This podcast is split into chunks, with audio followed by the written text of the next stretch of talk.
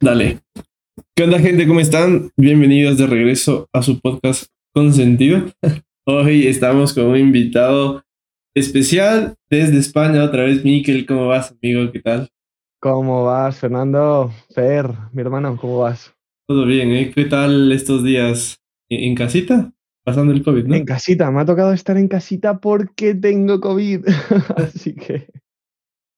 E-, es, lo que hay, ¿no? ¿eh? Es lo que hay y ah, nada, muy, muy tranquilo. La verdad es que son días para, para componer, para estar un poco pensando en las futuras ideas y yo lo llevo bien, ¿eh? No. Bien, em, creo que esto te sirve, ¿no? Para sacar tu lado más creativo a veces. Em, sí. También, eh, seguramente las personas que nos ven ahora, el episodio pasado fue con Alejandro, que también lo conocí acá, y Miquel fue parte de esta expedición que tuvieron a la Amazonía, entonces también hicimos ahí el, el acercamiento para cuadrar esta, esta charla. ¿Qué tal la experiencia por la Amazonía? Pues a mí me ha cambiado, tío. A mí me ha cambiado. Eh, yo creía que iba a ser un poco más aventura, creía que iba a ser un poquito más, eh, un poco lo que, no sé cómo me imaginaba, un poco, a ver, no tenía referencias de la selva pura del corazón, ¿no? Pero al final, em, estar en la selva no es como las películas, ¿no? Al final, eh, estar en la selva te cambia.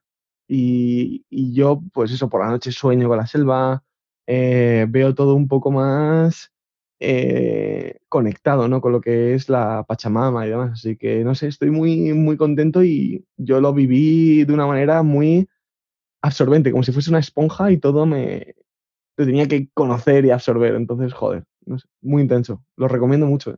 Para tus actividades, ¿no? Que íbamos a estar hablando ahora justamente de todo lo que haces, pero para tu día a día, ¿qué es lo que más te ha rescatado, lo que más te ha dado el, estar unos días ahí adentro? Eh, yo creo que, a ver, no es fácil estar allí, aunque parezca en las redes que, que, todo es muy bonito, que estás ahí con los animalitos, con las plantas, no es fácil, ¿no? Al final requiere de, de conocer un poco tus límites y a mí me ha, me ha llevado un poco a eso, ¿no? A cuál es mi límite a la hora de, pues joder, que al final eh, estoy durmiendo en una cama, eh, estoy comiendo comida pues que hemos preparado, que, que se adquiere en un supermercado de una manera muy fácil y, mm, y, ahora eso lo valoro un poquito más, lo valoro un poquito más y veo que, que si llega el momento de tener que subirme a un árbol a coger la mm, comida o la fruta o, o tener que andar dos kilómetros más eh, sin tener que coger el coche, pues eso me ha cambiado a mí. Pues digo, pues ¿por qué no voy a ir andando? Si allí estamos, eh, no tienen eso, no, no tienen estas facilidades, a mí no me importa andar dos kilómetros más, cinco kilómetros más o no sé. Entonces, bueno, eh, creo que en mi día a día al final ha sido ese punto de, conocer mi límite, ¿no? De dar un poco más mm, banda ancha y, poder eh, coger otros caminos que no es el camino fácil. Creo que es eso. Bien, eh, a veces digo, nosotros, y me refiero a, los que vivimos acá, no entendemos ese valor de, de tener tan cerca esto, ¿no? Porque a veces nos conformamos con el hecho de, sí, es la Amazonía, y ahí está, pero porque cuando te sumerges a este mundo, que es un mundo totalmente diferente, te das cuenta de lo que tú dices, ¿no? De, valorar lo que tenemos aquí y, y, todo lo que ellos tienen que pasar, ¿no? Qué crazy todo esto, qué, bien. Ahora sí, eh, lo quería llevar esta, esta charla por hablando primero con el tema de, de la aviación. Eres piloto, ¿no? Eso Sí, bueno, en, parte sí. Eh, yo trabajo como tripulante de cabina, pero sí, también tengo licencia de vuelo. Pero en este último... en, este último tiempo, ¿cómo has visto el tema de, la aviación?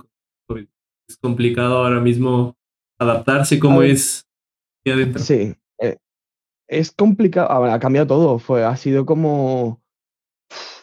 Es un poco hardcore a lo mejor decir esto, ¿no? Pero eh, ha sido un poco como el, el 11S, ¿no? En cierta parte, ¿no? Se han cambiado los protocolos, se ha cambiado la manera de viajar, se ha cambiado eh, pues eso, los procedimientos en la aviación. Y es algo un poco, mm, yo que, a ver, te puedo hablar desde, desde la aviación que he visto este mes y, lo que veía antes, ¿no? Porque yo llevo dos años prácticamente sin volar porque me, me he optado a una forma que hay de aquí de, mm, bueno, en, cuando una empresa está un poco ahí, ahí eh, hay ciertos trabajadores que lo ponen en una situación que es el ERTE. Eh, entonces, pues eh, yo me he acogido a esa situación y he estado dos años sin, trabajar prácticamente. Entonces, yo conocía el lado prepandemia y que yo estaba muy a gusto, estaba súper cómodo, me encantaba volar. Y ahora es totalmente diferente. Ahora las mascarillas, eh, la gente está un poquito más tensa. Bueno,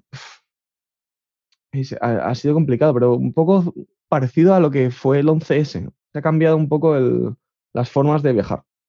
¿Cómo nace en ti este, digo, eh, supongo que es pasión, ¿no? Porque mucho se escucha de, de, amar lo que, lo que haces y creo que esta es una de esas profesiones en las que si te apasiona es porque en realidad amas lo que haces. ¿Cómo llegas a, al tema de la va enganchando, ¿eh? Va enganchando. A ver, yo vivo, por fortuna, eh, vivo en un barrio, en un pueblo, antes era pueblo, ya ha crecido demasiado, eh, que está, está al lado del aeropuerto. Entonces, toda mi familia ha tenido, prácticamente el 95% de mi familia tiene contacto con la aviación, han sido eh, mecánicos de aviones, son ingenieros, son, hay algún piloto también, eh, de todo, mm, de todo lo que te puedas imaginar del aeropuerto, hay eh, gente de mi familia ha trabajado ahí.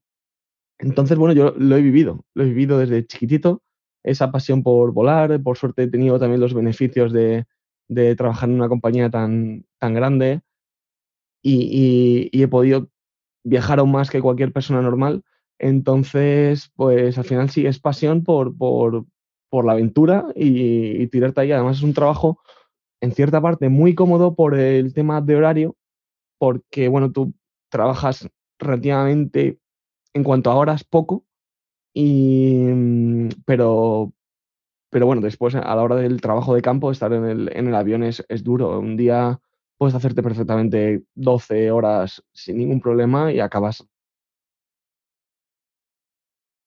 reventado. Cuando las jornadas normales aquí, al menos en España, son de 8 horas. Entonces, bueno, es una, cala, una cal y otra arena. Es la pasión por viajar, la pasión por conocer nuevos sitios, nuevas personas, eh, con la, arena y la parte mala de que, bueno, que hay días que a lo mejor tu hermana cumpleaños o tu madre o, o tu padre o fechas tan señaladas como la Navidad y no estás en casa. Entonces, es el contrapunto. Tienes que saber un poco valorar. Después, los días libres. Los días libres también pues bueno, pues tú te olvidas. En, la aviación es lo que tiene, no tienes que llevarte trabajo a casa, no es como estar en una oficina. Entonces, bueno, pues llegas y, puedes hacer lo que quieras. Encima, pues puedes viajar en tus días libres para irte a cualquier sitio y fliparlo aún más. Entonces. Bien. Oye, y la primera vez, ¿te acuerdas tu primera vez? No sé si entraste como ayudante de cabina o piloto, piloto. Eh, sí, bueno, eh, yo la licencia que tengo tienes que volar con instructor. Eh, sí o sí, bueno, puedes volar después solo en, las fase, en la fase alfa que se llama, pero bueno, a mí me faltan todavía horas de vuelo para, para ir, poder soltarme bien y demás. Pero bueno, con el instructor todo es, es, fácil, o sea, al final es muy... Mm, o sea, al final lo lleva él, pero bueno, tú tienes que hacer también cositas. Pero mucho respeto sobre todo y no sé, es... Yo, yo lo que sentía era respeto, siempre siempre, siempre, siempre que te subes al avión es respeto y, saber que, bueno, que no estás en un medio donde te mueves normalmente, Y donde la gente se mueve. Entonces, bueno, es, es una tarea que, bueno, es complicadilla, complicadilla. Te tiene que gustar. Hay mucha gente que lo pasa muy mal en el avión, ¿eh? Eso digo, ¿tú no tienes miedos, fobias de... No te subes a un avión pensando que se va a incendiar y se va a caer. No, no, no, no.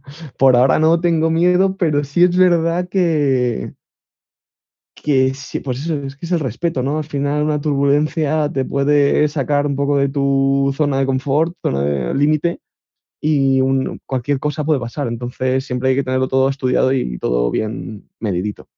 Así que nada, eso. La verdad es que, mm, no sé. Pero hay gente, por ejemplo, que desarrolla fobias, tío. Desarrolla fobias a medida que vuela. Y eso es muy curioso, ¿no? A lo mejor lleva 30 años volados y, y de pronto mm, le entra miedo a volar. Y se tira a lo mejor cinco años volando con miedo y cositas así. Súper curioso. ¿Cuáles de estas anécdotas? No, me imagino que va a haber un montón, pero la que más te marcó en, en todos estos años que, que estás ahí, eh, no sé, ya sea interna con tripulación o con eh, pasajeros, ¿cómo fue alguna de estas situaciones? Pues situaciones en plan límite, situaciones malas o situaciones buenas. Cualquiera, la, la que más se haya marcado. A ver, ha, habido muchas, ha habido muchas. Yo creo que, a ver, por suerte pude ir dentro de, mi compañía, ¿no? Pude ir, em, que me gustó mucho, fue una experiencia súper enriquecedora también, que para mí eh, ahora mismo no me lo puedo, bueno, no me lo puedo permitir y no, no sé, ir eh, acompañado es más complicado, ¿no? Pero estar cinco días en San Francisco, con todo pagado, por así decirlo, eh, se, disfruta, se disfruta muchísimo, muchísimo, muchísimo. Y es una experiencia, ahí esa me, me encantó. He podido conocer mm, Malabo, por ejemplo, que es eh, una islita de, de, Guinea Ecuatorial, que es también todo selva, es una pasada. Y son lugares que jamás, jamás ibas a ir. Jamás por, eh, por tu voluntad propia. Al menos yo no se me ocurriría irme a Malabo. Y, Ni la conocemos. Eh, ahí está. Em, lugares, por ejemplo, me pasó algo muy curioso, ¿no? Que en Rusia, la primera vez que iba, llegué a Rusia, creo que era el 9 de abril, y yo vi todo cortado, todas las calles cortadas, y daba la casualidad de que por la tarde era el día grande de Rusia, no sé qué. San Rusia, no, no, no sé, pero que, que aparecían los tanques y los misiles por la avenida gigante que llegaban a la Plaza Roja y todo estaba decorado con banderitas de Rusia. Bueno, fue una auténtica delicia ver eso. Y claro, yo me quedé súper loco, en plan de, wow, estoy aquí en el día grande de Rusia eh, viendo a los comunistas pasar, no sé, fue muy loco.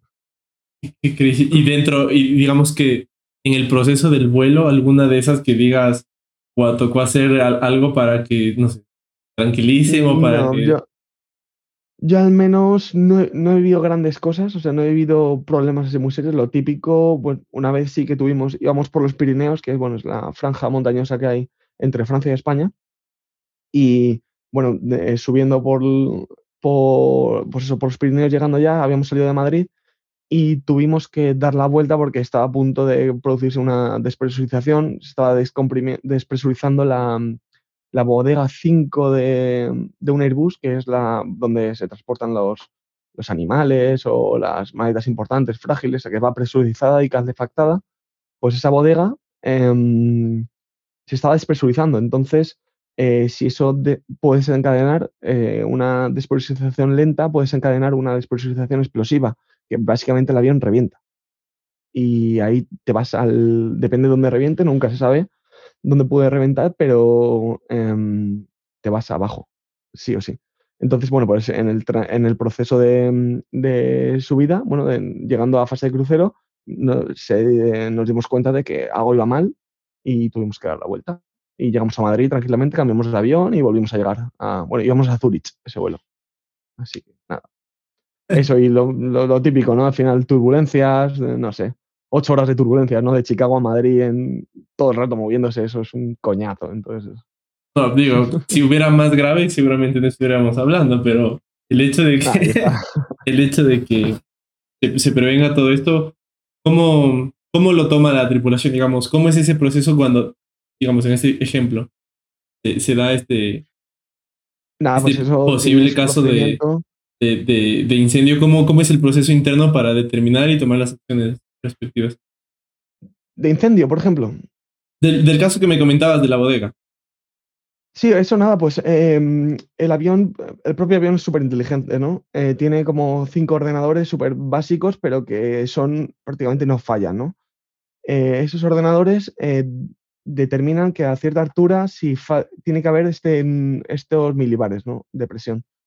Y mm, bueno, ese proceso no se cumplía y si llega creo que es a los 11.000 pies, eh, sale un aviso en cabina y si a los 14.000 eh, sigue el avión subiendo y no se ha remediado, eh, se bajan las mascarillas de oxígeno para el resto de pasajeros. Entonces los pasajeros ya se la tienen que poner y ya eso es una señal clara de que está pasando algo, de algo muy serio. Eh, se está presurizando el avión, entonces el avión lo que tiene que hacer es tirarse para abajo, tirarse para abajo para llegar a una altitud respirable y que la gente no dependa de ese oxígeno, porque al final ese oxígeno en el avión es limitado. Entonces, eh, bueno, te puedes quitar las mascarillas y si hay una despresurización, eh, bajas un poquito el nivel y te tiras al primer aeropuerto que haya, sí o sí. Eh, equipo de emergencia y demás. La tripulación además está súper entrenada a estas cosas, en todos los procedimientos de, bueno, desde el fuego, despresurizaciones de este tipo, cualquier cosa, cualquier cosa. O sea que no hay que tener nada, no hay que tener nada. Oye, y mm, cuando tienen que aterrizar, no sé si es aterrizar de emergencia en algún aeropuerto que no es el destino ni fue el de partida, ¿cómo es ese proceso de comunicación para, para lograr el, acceso a este aeropuerto y poder aterrizar y, y, lograr esta Nada, eh, eh, eso desde, desde, el aeropuerto, desde el aeropuerto de origen eh, se lleva todo atado al final. aquí en Europa es muy fácil porque hay aeropuertos por todos lados, ¿no? Al final, en 15, 12 minutos estás en tierra. O sea, no es prácticamente nada. Si hay algún fallo, cualquier cosa, te lanzas para abajo y va a haber mm, un aeropuerto de ciudades un poquito más pequeñas como Zaragoza, aquí en España, eh, no sé, Stuttgart, un poquito más, no sé, Lille, que son ciudades más pequeñas. Es que todo eh, está súper bien, bien atado. El problema viene cuando estás sobrevolando el océano, que, mm, que bueno, tienes puntos y si no se eh, cumplen esos puntos, pues eh, las eh, Bermudas, el Caribe también creo que hay Santo Domingo, Miami, Nueva York. Entonces, bueno, al final se crean rutas donde todo está comunicado en el plan de vuelo y tú vas, sobre todo es la comunicación dentro de la aviación. Entonces, tú estás sobrevolando cualquier zona y tú en cuanto pasas el, la barrera de, bueno, la barrera, el, la franja de radio, tú siempre estás comunicando, oye, eh, Iberia, no sé qué, no sé cuántos, estoy aquí, en la torre de control te dice, vale, pues tienes uno delante, bueno, eso tú lo ves, ¿no? Pero al final te dice, baja el nivel, sube el nivel, vete a estos grados, vete a estos grados, y se crea una ruta donde todo es súper seguro y todo el mundo está comunicado entre sí. En, los vuelos largos, eh, digo, últimamente he visto algunas imágenes en las que dicen que, claro, tú te subes a un avión sin conocer al piloto y vas totalmente confiado de que todo va a ir bien en las, en las rutas largas existe este piloto automático, ¿no? ¿Cómo funciona en ese, en ese aspecto la comunicación, digamos? Supongo que los pilotos y la cabina también descansan, eh, menos que tal vez los, los, pasajeros, pero descansa a la final. Y en estos lapsos, ¿cómo, cómo es el, la autonomía? Digamos, eh, entendemos que la tecnología eh, en aviones es de otro mundo para, para poder tener esta seguridad. ¿Qué va? O sea, al contrario, un ordenador como el que tenemos nosotros es mucho más complejo y falla más que un ordenador de, dentro de, pues, en este caso, un Airbus. Eh, a ver, yo tampoco soy experto en esto, pero el, Airbus eh, tiene cinco CPUs, por así decirlo, cinco eh, núcleos procesadores donde se procesan los datos de una manera súper simple, súper, súper simple. Y no es como un Windows, un Mac, ¿no? que al final acaban fallando porque eh, se satura. No, estos son órdenes, sí o no, esto está bien, esto está mal, y es muy difícil que falle al final. Entonces, el piloto automático, tú en cuanto estás en fase de crucero, lo único que tienes que hacer es comunicar. Dentro de las torres de control, de los puntos de control de, mm, diferentes países y, estados, pues te, te, van guiando. Entonces tú simplemente vas girando las ruletitas eh, de altitud y grados y estar pendiente un poco también de tu aeronave, de tu avión, para, para ir controlando que no pase nada, ¿no? Al final. Pero sí, en los vuelos largos suelen ir como tres, incluso a veces cuatro pilotos. Esto va a cambiar de aquí a 20 mm, años. Veremos un piloto solo, seguro, seguro. Yo, vamos, 100%, pero al final es, complicado, ¿no? Eh, bueno, si todo el mundo va rotando, ¿no? Siempre tiene que haber dos pilotos en cabina, uno descansa y eso en los vuelos más largos, ¿no? Al final hay normas, ¿no? De si, no me las sé muy bien, ¿eh? Me, van a matar, pero eh, creo que si pasa eh, seis horas de actividad, descanso de X minutos, una... pero vamos, que cada X horas tiene que haber X horas de descanso, eso seguro. Y, y bueno, pues se va rotando, ¿no? Al final dos se quedan de guardia, uno se va a descansar, así, se va rotando, se, se hace todo dentro de la tripulación, se estipula quién es el primero, el segundo, el tercero, quién despega, quién aterriza. Y nada, el piloto automático se, se queda ahí, es súper fiable y no hay ningún problema. Al final equilibra la, aeronave, es lo mejor. Y mm, dentro de estos vuelos largos, ¿tú tienes alguno que sobrepase quizá las 20 horas de vuelo? Digo, debe haber escalas y demás cosas, ¿no? Pero... No, no, por suerte en mi compañía no tenemos vuelos con escala. Los pasajeros son los que hacen las escalas, ¿no? Nosotros al final vamos y venimos. Creo que el más largo puede ser de España a Buenos Aires, de Madrid a Buenos Aires o de Madrid a Tokio. Uno de los dos. Creo que son en torno a 14, 15 horas.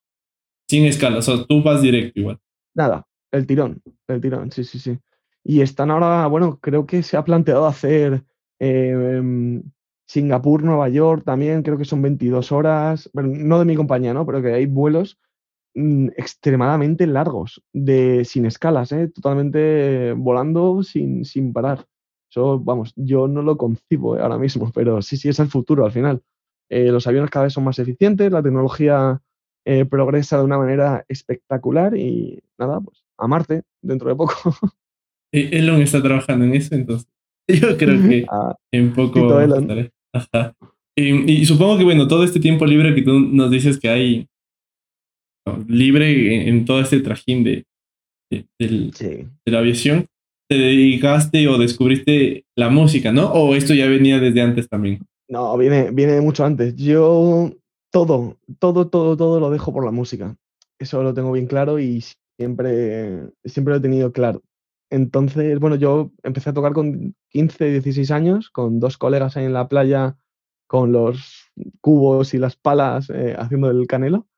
Y dio lugar a que con 18 años ya estaba tocando en las mejores, los mejores escenarios de aquí de España. O sea que... Hagamos una comparación. ¿A los cuántos entraste al tema de la aviación, más o menos? Yo hace poquito, ¿eh? Yo entré en la aviación en 2017. Ah, ok, ok. Entonces sí fue la trayectoria de primero la música, entonces. Claro, claro, claro. Sí, yo hice un grado, bueno, diseño gráfico, era como una cosita así de diseño gráfico en la universidad. Em, y después de, diseño gráfico me metí en la aviación, o sea que yo he ido saltando por todos los lados. Bien, a ver, y entonces, ¿cómo comienza el tema de la música? digo, cuando cuadramos esto, decíamos que es lo que más nos vamos a demorar porque también soy un amante de la música. No toco, pero sí me gusta hablar y, aprender un montón. ¿Cómo, cómo nace tu, afición a...? La música nace, tío, es la historia, no sé, yo me sentía como en High School Musical, algo así parecido, no sé, en, el instituto, cuando vi, eh, no sé, estaba en tercero de la ESO, no sé, como unos 15 años, 14 años aproximadamente, em, sí, 15 años, yo creo que tenía 14, que vi a otros compañeros de, del instituto dar un concierto en, el, gimnasio, ¿no? Y fue como, wow, yo quiero estar ahí.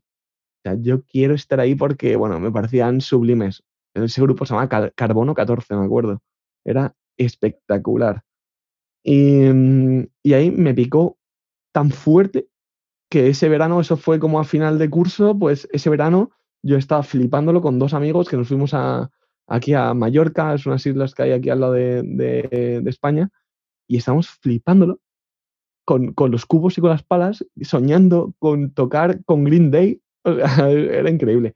Y ahí empezó todo, nos formamos nuestra primera banda y empezamos a dar conciertos en el instituto y, y demás. No fue nada, nada del otro mundo, pero súper emocionante y, y fue como una película, básicamente, el empezar. ¿Tú ya venías aprendiendo a tocar instrumentos previos o, fue en el transcurso de esto que dijiste aquí aprendo lo que... Sí, fue en el transcurso, fue cuando me picó fuerte dije, wow, yo quiero tocar, o sea, me da igual cómo, y no sabía, yo no, yo ahora soy bajista, pero no sé por qué, ¿eh? porque faltaba un bajo, porque uno de ellos sí tenía un poco de noción de guitarra, porque había de chiquitito, el otro tenía su primo que tocaba la batería, y faltaba un bajo. Y dije, pues, pues yo el bajo, ¿quién tiene un bajo? Y yo tenía que ir, cada vez que ensayábamos, tenía, que ir a casa de otro colega a que me dejara el bajo, que era un bajo súper antiguo, reventado, pero le guardo mucho cariño ese bajo. Y me lo dejaba, yo me iba a ensayar y después se lo llevaba otra vez. O sea, muy loco. ¿Cómo fue la, cómo fue la evolución de, de, comenzar en la playa a, comenzar a tocar ya en diferentes institutos, como dices, y luego ya en diferentes escenarios. Sí, pues nada, eh, yo me sentía pues lo puedo comparar como en el Rock Band. No sé si habéis jugado al Rock Band o al, al videojuego este de la Play. Guitar Hero. Y tu banda. ¿O no? Al Guitar Hero, eso. Sí, sí, sí, sí. Eh, de, ese, de ese estilo, ¿no? Donde empiezas tocando en el metro prácticamente, en un instituto, vas subiendo una sala un poquito más pequeña, vas subiendo un poquito más grande, pues era un poco esa sensación, ¿no?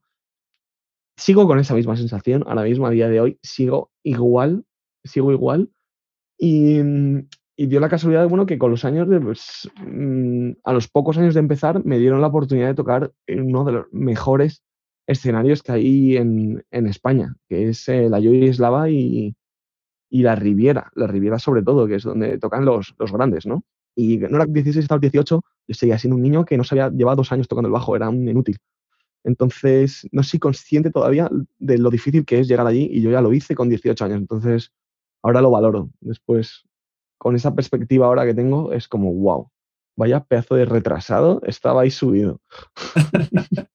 y, a la interna, ¿cómo iban el tema de un poco tras de escenarios, ¿no? ¿Cómo iba el tema de, producir, de armar las canciones, de armar estas pequeñas giras también? ¿Cómo se organizaban? Digo, teniendo en cuenta que evolucionaron en conjunto con la banda. Sí, sí, no, al final, pues entre todos íbamos empujando un poquito. Eh, hemos tenido ahí nuestro más y menos con estas cosas. Al final, eh, los integrantes también eh, cambiaron, ¿no? He pasado por diferentes personas que han estado conmigo. Muchas de ellas son hermanos míos prácticamente.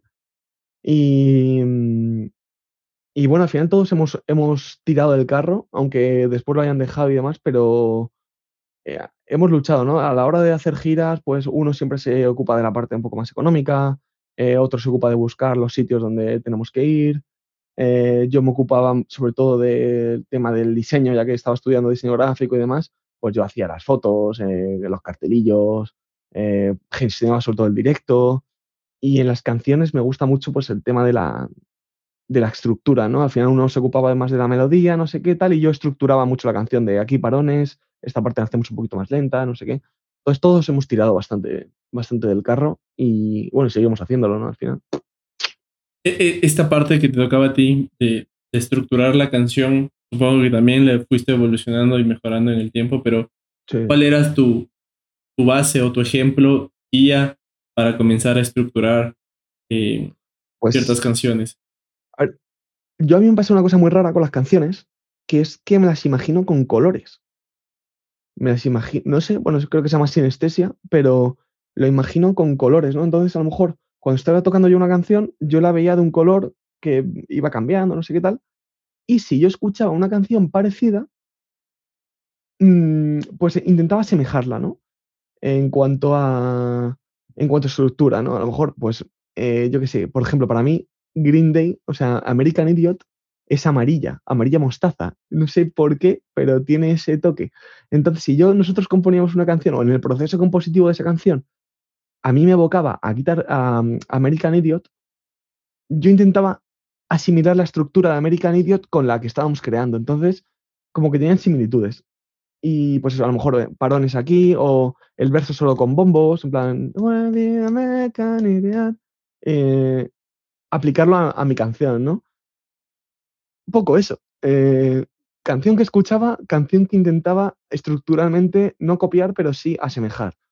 Y cuando llegó un punto de que yo ya escuchaba mucha música, yo ya tenía grupos que para mí son top en cuanto a estructuras, que son eh, Biffy Clyro, no sé si lo conocéis, o los Foo Fighters, además, si no conoces Biffy Clyro, debéis echar una escucha porque son espectaculares. Pues son dioses. son dioses de la, de, la, de la estructura de canción unas cosas loquísimas, unas métricas súper bestias. Pues ya mi banda empezó a asemejarse mucho a Biffy Clyro. Em, y eso es algo, una tarea muy difícil y eh, no sé, es, una meta que es muy bestia. Entonces, bueno, pues eso, canción que escuchaba, canción que iba ahí balanceando con, con mi banda. Y a la interna también, ¿cómo iba ese proceso de evolución? ¿Se daban cuenta individualmente de que tenían que mejorar en tal aspecto o, se daba un feedback en, común? ¿Cómo iba esa pues retroalimentación? a ver, evolución. De, en cuanto a, componer. En todo, a componer, en puesta en escenario, en grabar. Nada, eso, eso nos juntábamos en ensayos, como al final es que sobre todo somos amigos, ¿no? Entonces lo íbamos hablando. Pues oye, chavales, he visto que esta banda japonesa hace una cosa en el directo con toms. ¿La aplicamos en, nuestro directo? Venga, va, no sé qué, tal. Y cogíamos ahí los tambores, los toms, e intentábamos eh, hacerlo, pero a nuestra manera, ¿no? Con, muy diferente. Lo que ha pasado siempre, ¿no? Al final te vas eh, fijando en cositas. En cuanto a estética, eh, oye, chavales, vamos a coger cinco bandas que nos guste un poco así su rollito, cómo visten y cómo se mueven las redes y demás y vamos a intentar eh, eh, coger el rollo que más nos guste para el día de las fotos o el día del videoclip tenerlo todo atado. Y al final era, era un poco así, iba, iba surgiendo, ¿no? ¿no? Nos hemos ido creando al final. Y, en cuanto musicalmente, eh, creo que hemos, hemos mejorado, o yo al menos he mejorado, porque yo al final no he ido a clases de, de bajo ni, de canto sí que tuve que ir, porque ya era, ya era demasiado. ¿Eras la, ¿Eres la segunda voz, la primera voz? era la primera voz y ahora mm, lo he delegado un poquito más porque prefiero centrarme en el bajo y hacer cositas con el bajo más que ser el frontman, ¿no? Creo que tenemos ahora un cantante que lo hace muy bien y, lo he dejado para él, que, que, disfrute. Yo, bueno, tuve que ir a clases de canto porque al final no era, eso era ya de verdad mm, para matarme lo que estaba haciendo yo. Entonces, eh, nada, fui, aprendí un poquito y, guay, me defiendo ahora. Eh, pero hemos crecido y no sé, hemos evolucionado en, el escenario. O sea, es cuando de verdad se ha notado que, hemos dado un salto de un, de un, concierto a otro, siempre se notaba la mejoría, siempre eh, salía algo mejor, estaba el directo más estudiado y al final no deja de ser eso, un show, ¿no? Eh, tienes que tenerlo todo guionizado, todo medido para que, para que sea lo más entretenido posible y que la gente disfrute más. Eso es el principal objetivo. Y, la respuesta del público, ¿cómo, cómo lo toman ustedes? hay muchas personas cuando se viralizan ciertas cosas o se ve que hay en el entorno de, de la fanbase algo que está fuerte, ¿Cómo, ¿Cómo, lo toman ustedes? ¿Lo tratan de incorporar quizá en, temas redes, en temas videoclips? ¿Cómo va eso? Mm, a ver, sí, siempre, pues si sale una canción muy viral, siempre es una opción tocarla en un directo y que la gente, eh, aunque sea para amenizar un poco ahí, para estar ahí eh, con la gente que, que, que, chille, que baile, tal. Siempre que sale algo así viral, se intenta incorporar al menos en, en el directo. Mm, yo si es de una banda que encima es conocida, en plan de que es amigos nuestros o cualquier mm, cosa que, tenga un boom, yo estoy siempre súper agradecido y me alegro muchísimo por ellos. Si la canción, yo que sé, mi primo también tiene una banda y si su canción se hace viral, yo lo siento, pero la voy a tocar en el concierto, ¿sabes? O sea, me alegraré mogollón por ellos, pero sí, sí, sí, es que al final tiene que haber una retroalimentación entre todas las bandas y aquí en España y creo que en Madrid ocurre mucho que todos estamos como muy hermanados, ¿no? Todos eh, acabamos coincidiendo en un lugar u otro y hay un buen rollo espectacular, hay una buena onda increíble. Eso es algo que en muy pocos sitios he visto, ¿eh? Sí, genial, digo, porque siempre se, se especula bastante también el tema musical todo, o sea, desde el cómo se conforman los egos internos, el todo el proceso también. Y, yo, el conocerlo Ahí ¿eh? Y lo viven también, me imagino, ¿no? Claro, o sea, sí, siempre, siempre, o sea, te estoy contando un poco lo bonito, pero en las bandas hay cosas que, que siempre, siempre no, no van a salir a la luz. Hay cosas que son, pues eso, turbias, no peleas, pero sí de, oye, tío, eh, yo quiero meter este solo aquí, o oye tío, eh, déjame la voz que se escuche más la mía, tal. Y a ver, se, lleva, se llega siempre a un, a un punto común, al menos en mis casos, siempre hemos llegado a un punto en común donde no ha habido nada extraño, ¿no? Pero sí que en, bandas eh, que yo he conocido, sí se han, han peleado y, y, ya no han vuelto a tocar ni nada. O sea que En todas las bandas hay cositas. ¿Qué están haciendo hoy por hoy? Digo, ya van, si tenemos en cuenta, digo, a pesar de lo que me contaste que ha habido una transición de integrantes y demás, pero si tenemos en cuenta, sí. vas un buen recorrido ya en el tema musical. sí. ¿Qué rescatas ahora mismo y en qué están trabajando ahora mismo? Pues ahora mismo, tío, eh, viene algo muy, muy, muy fuerte. Creo que es, bueno, hemos dado un lavado de cara, sobre todo lo necesitábamos, porque se fue un peso, de, un peso pesado de, de nuestra banda, que era alguien que, que movía mucho eh, la banda, que era una imagen muy importante. Entonces, cuando se va una persona así, no queda otra que dar un lavado de cara. Y bueno, el batería y yo encontramos a dos chavales que se han apuntado al proyecto y hemos cambiado de nombre. Hemos cambiado de nombre y ayer, de hecho, terminamos la canción grabada, que bueno, saldrá bastante más adelante, yo creo cerca de verano. Pero fíjate, mm, la acabamos ayer, 16 de enero, y, y hasta dentro de 5 o 6 meses nos saldrá a la luz. Y digo, este proceso de, de, entender que esta figura te va, debe ser eh, un golpe duro. Estamos trabajando sobre tu hombre. Uh, se, se traba un poquito ahí. Se traba un poquito ahí. Ah, bueno. Te decía que, digo, este, este lavado de cara que me comentabas debe ser eh, duro, digamos, para ti eh, inicialmente, ¿no? Que pasa un montón de tiempo y supongo que debe ser como el proyecto con sentido. Eh, sí. ¿cómo, ¿Cómo lo tomas ya a, a manera personal? decir, ok, hay que seguir, buscar nuevas formas, reinventarse en tal sentido. ¿Cómo es ese proceso interno para ti, eh, el asimilar todo y seguir? A mí me costó mucho, tío. Me costó mucho porque, mm, bueno, fue, fue justo después de pandemia. O sea, en pandemia ya mm, se quedó parado todo y cuando llegó después de la pandemia, cuando podíamos salir y demás, eh, yo veía que no ensayábamos, que no, que nada, que no iba para adelante, que las otras bandas más o menos intentaban despejar y hacer cosas y nosotros no. Entonces fue como, bueno, pues además esta persona, Álvaro, que le quiero muchísimo, es como mi hermano, pues tiene otro camino que yo me alegro muchísimo poder que por él, bueno, de su camino laboral, de, de persona responsable que, que no le va a la farándula como a mí. Entonces, pues bueno, pues ha decidido que su camino es eso, su, su, mundo laboral y sus estudios. Entonces, pues, joder, pues es súper respetable y para adelante. Me dolió, me dolió porque yo en ese proyecto quería muchísimo y me encantaba. Pero bueno, es que no, no queda otra. Entonces, después de un año eh, ayudando a otras bandas y demás, pues eh, surgió lo de el lavado de cara. Al final no podíamos tirar esto y más una persona como yo, que lo que necesita es tocar y tocar y tocar y la música y, como lo digo yo, el barro. O sea, me encanta estar en el barro de tener que estar creando videoclips, eh, grabando, eh, haciendo fotos, cualquier cosa dentro del barro de la música me, me encanta, me encanta el fango.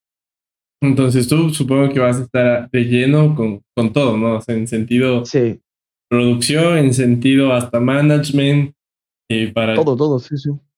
bien. Eh, Mira, cuando, cuando estuve allí en, en, la, en, la, selva, les dije, a ver, chavales, va, tenéis que quedar al menos dos días o tres, ya estuve 15, eh, tenéis que intentar eh, sacar esta letra de esta canción, no sé qué. Cuando llegué aquí no habían quedado, tío. O sea, me voy yo y nadie hace un huevo, pero... Pero no, bien, sí, sí. Trabajaron en sus casas sus cositas y demás y llegué y había canciones nuevas y demás pero yo te digo, tengo, tengo que estar de verdad en el, en el fango para, para sentirme además bien yo. Me, me, encanta el trabajo como en la música.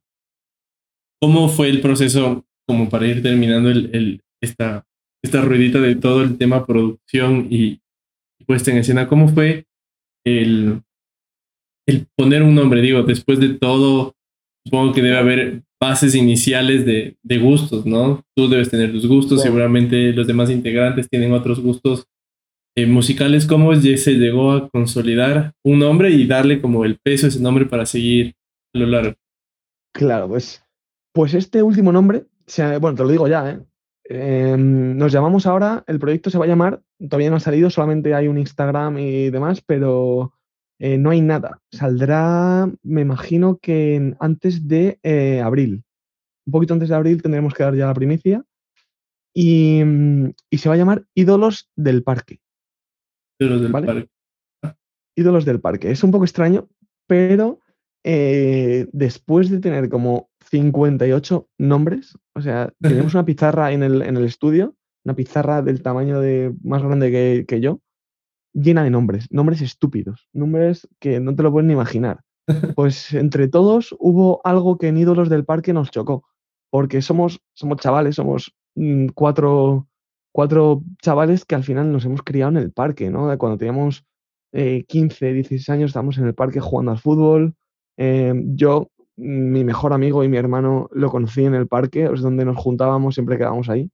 Entonces, eh, Ídolos del Parque es en honor a todas esas amistades que, habían, eh, que teníamos cuando éramos pequeños en el parque y que hemos perdido y que hemos mm, olvidado porque somos adultos. Entonces, queremos ser esos ídolos de, ese chaval guay que jugaba súper bien al fútbol. Queremos ser eso para ellos, o sea, volver a, a, volver a ser niños, a bailar, a cantar, a, a jugar. Eso, eso va a ser nuestro objetivo.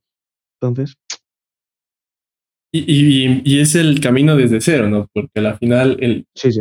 como tú me, em, nos decías, el, lavar la cara a través de todo, tanto personalmente como grupalmente, todo, toda la banda, digo, debe ser complejo convencer, empezar desde cero y convencerte a ti mismo, pero como noto y digo, tienes la pasión también de, de darle a tope, me imagino que esto va a ser dentro de lo difícil, muy sencillo por la pasión que tienen. Claro. No, es, es, muy difícil porque requieres de otras tres personas. Si fuese yo cuatro clones, ya estaba yo tocando en, en, Wembley, ¿sabes? Con Freddie Mercury. Pero eh, como dependo de otras tres personas, pues al final lo difícil dentro de, tener una banda es la coordinación con ellos, ¿no? Pues uno trabaja, otro está estudiando, otro tiene fútbol, otro tiene novia, otro no sé qué. Entonces, eh, al final esos planes tienen que encajar hasta mm, poder decir, oye, vamos al local hoy que tenemos que hacer esto y esto. Y al final a nosotros nos gusta trabajar con fechas y, ponernos fechas límite para cumplir con los objetivos, porque es que si no es un caos, ¿no? Es, no sabemos nunca y no nos ponemos en serio. Y es ahí donde, donde reside, yo creo, la, la esencia de una banda, en el trabajo. Si no trabajas, no vas a hacer nada. Y un lavado de cara requiere de mucho trabajo. Ese lavado de cara de que estamos hablando es un golpe psicológico para los integrantes, que yo me lo imagino de una manera, el cantante Sergio se lo imagina de otra, Carlos el batería se lo imagina de otra, y Chamo es otro rollo, totalmente diferente. Entonces, tenemos que llegar a ese punto en común y plasmarlo. Y, y eso solo se hace con trabajo. Nada más son conscientes, entiendo también, de, que todo es un proceso, ¿no? Digo, porque después, eh, al menos eh, hablando por ti, digo, por todo lo que nos has contado de, cómo inicias y cómo entiendes la música, em, cómo, cómo es ese proceso de, de entender, digo, porque al final todo es un proceso, pero entender que si le meten más seguido, más esfuerzo, más constancia, seguramente puedan vivir de, la música, ¿no? O ese no es el objetivo a la fin. Mm, mira, yo te, voy a ser sincero, ¿eh? ¿Eh? Yo, mi objetivo, a ver, vivir de la música sería el objetivo de todo músico, ¿no? Eh, pero hay muchos. Entonces, yo me conformo con, con la oportunidad. O sea, la oportunidad de tocar en un escenario grande, la oportunidad de, que este productor nos escuche y le guste. Eh, yo solo, de verdad, me muevo por la música por la oportunidad. Y que cuando llegue esa oportunidad, el trabajo sea multiplicarla por 10.000. No, esto lo he aprendido de bandas que he tenido muy cerca, como son Sexy Zebras, que también las recomiendo desde aquí, Kitai, son los mayores trabajadores de la música de, vamos, esos chavales tienen el cielo musical ganado porque todas las oportunidades que, que consiguen las multiplican por 900.000 y siempre están hablando, están trabajando, siempre están en la boca de, los músicos, ¿no? Son referentes absolutos. Entonces, bueno, gracias a ellos yo he aprendido un poco esta filosofía, ¿no? Del, del trabajo y de que, bueno, ellos no están viviendo, creo que, de la música, no, no lo sé con certeza, ¿no? Pero es muy difícil y son gente que trabaja mucho. Entonces, como sé que es muy jodido, es muy difícil, yo quiero la oportunidad para, para al menos decir que, estoy ahí y que seguimos eh, surfeando la ola. Otra vez leía algo que relaciona bastante con esto y es que cuando te llega la oportunidad, dicen que lo ideal sería que tú estés preparado para darle esa oportunidad, más que entender que cuando te llega la oportunidad recién comenzar a, a trabajarlo, sino que, como tú dices, llega tal productor y dicen, ok, pásame en algún sencillo, ustedes ya lo tengan al mejor sencillo que lo produjeron y adelante. ¿no? Bien. Y eso, te digo, es, es curro, es trabajo y no sé solucionar, ¿no? Es, es suerte, la suerte te viene con la oportunidad, pero al final es, es haberlo hecho y haber eh, podido sudar en, en, en ese, en ese producto que tú quieres al final que se escuche. Así que no sé. Bueno, Qué bien, qué bien. Creo que rescato todo esto, ¿no? Porque al final, los sueños que tú decías que cuando iniciaste o cuando viste a esta banda en tu, en tu colegio, que Carbono 14, no, me equivoco, Sí. te marcó tanto y mira tú ya un buen tiempito formando diferentes proyectos y bajo el mismo sentido, ¿no? eso es. Increíble. Sí, sí, cualquiera, si me escucha alguno de Carbono 14, lo, iba- lo iban a, a flipar. son amigos míos, ¿eh? pero es que son, son muy grandes. Fueron, fueron referentes para muchos chavales de, de esa época. Hubo un boom de pronto de grupos de música en, en nuestro barrio, en Alameda Osuna. Y, a ver, no por ellos, ¿no? Porque al final vienen de, de más atrás, ¿no? Pero eh, de pronto todos los chavales de 16 o tal, todos querían tocar música y fue como, wow, qué, qué, qué momento, ¿no? Más, más importante.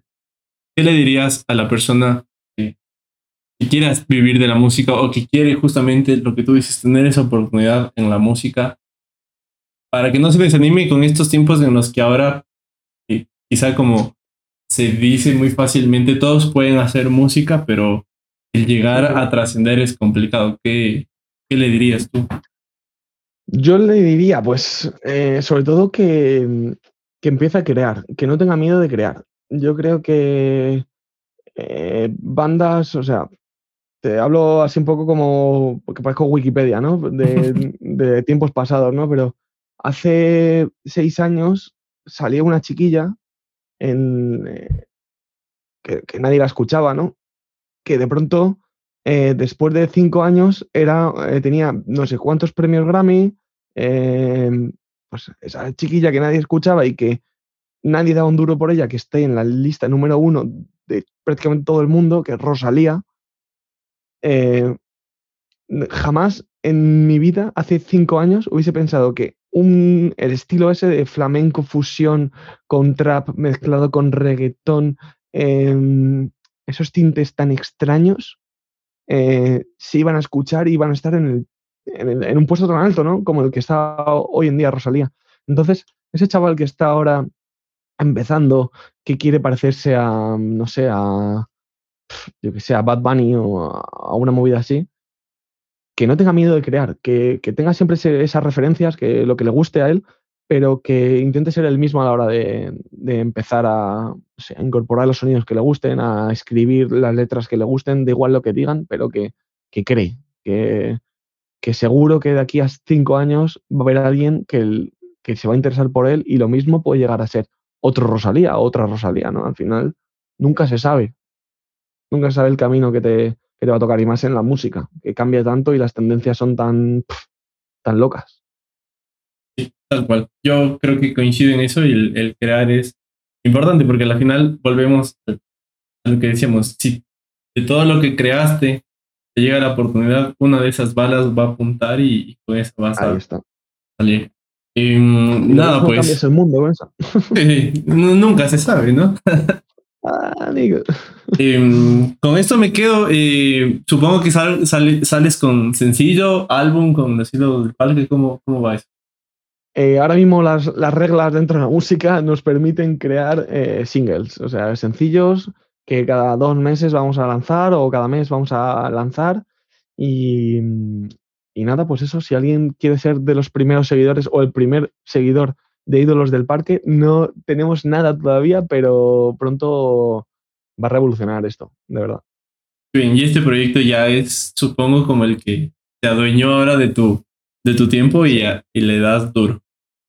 Sí, sí, mira, ayer estuvimos, yo estuve como 12 horas eh, grabando instrumentos, eh, hoy también lo he acabado un poco con coros y demás aquí en casa y, he empezado a hacer el dossier para presentarlo ya pues a empresas, a discográficas, a, a todo lo que pueda, o sea, ya estoy al 100% ya con, con ídolos del parque. Qué bien, qué bien. Cuando salga, hacemos la otra ya con... Hombre, por supuesto. Conversando. Quiero, que, quiero que haya un papel importante eh, contigo, Fer, en, el proceso de, ídolos. Por supuesto, dime cómo. No, o sea, cuando llegue el momento te lo, te lo diré. Ah, ok. Pero sí, en plan, eh, pues a lo mejor abrir mercado ahí en Ecuador y que, que tu plataforma también pase a ser parte de, de gente de España que, que le guste la música y demás y que se puedan abrir también camino por, por allí, por Quito y demás. O sea que. Sí. Con gusto. Es un mercado muy chulo. Sí, sí, y igual yo tengo como eh, experiencia pasada, llamémosla así, en radio, entonces ahí se mantienen los contactos y podemos por supuesto filtrar las, las canciones de los ídolos. Ahí está, ahí está. Qué bien. Miquel, te agradezco por tu tiempo. Entiendo que en el proceso de, de producción debes estar ahí, focus al 100. Gracias por, por darte este tiempito para conversar. Ha sido un auténtico placer, Fer, que me alegro mucho de verte. Que, joder, volveré por Quito y ya sabes. Sí, sí. Te llamo. Estamos ahí a toda la gente que llegó a este punto, gracias por, por el aguante y nada, pues nos vemos la otra semana con otro episodio. Cuídense, bye bye.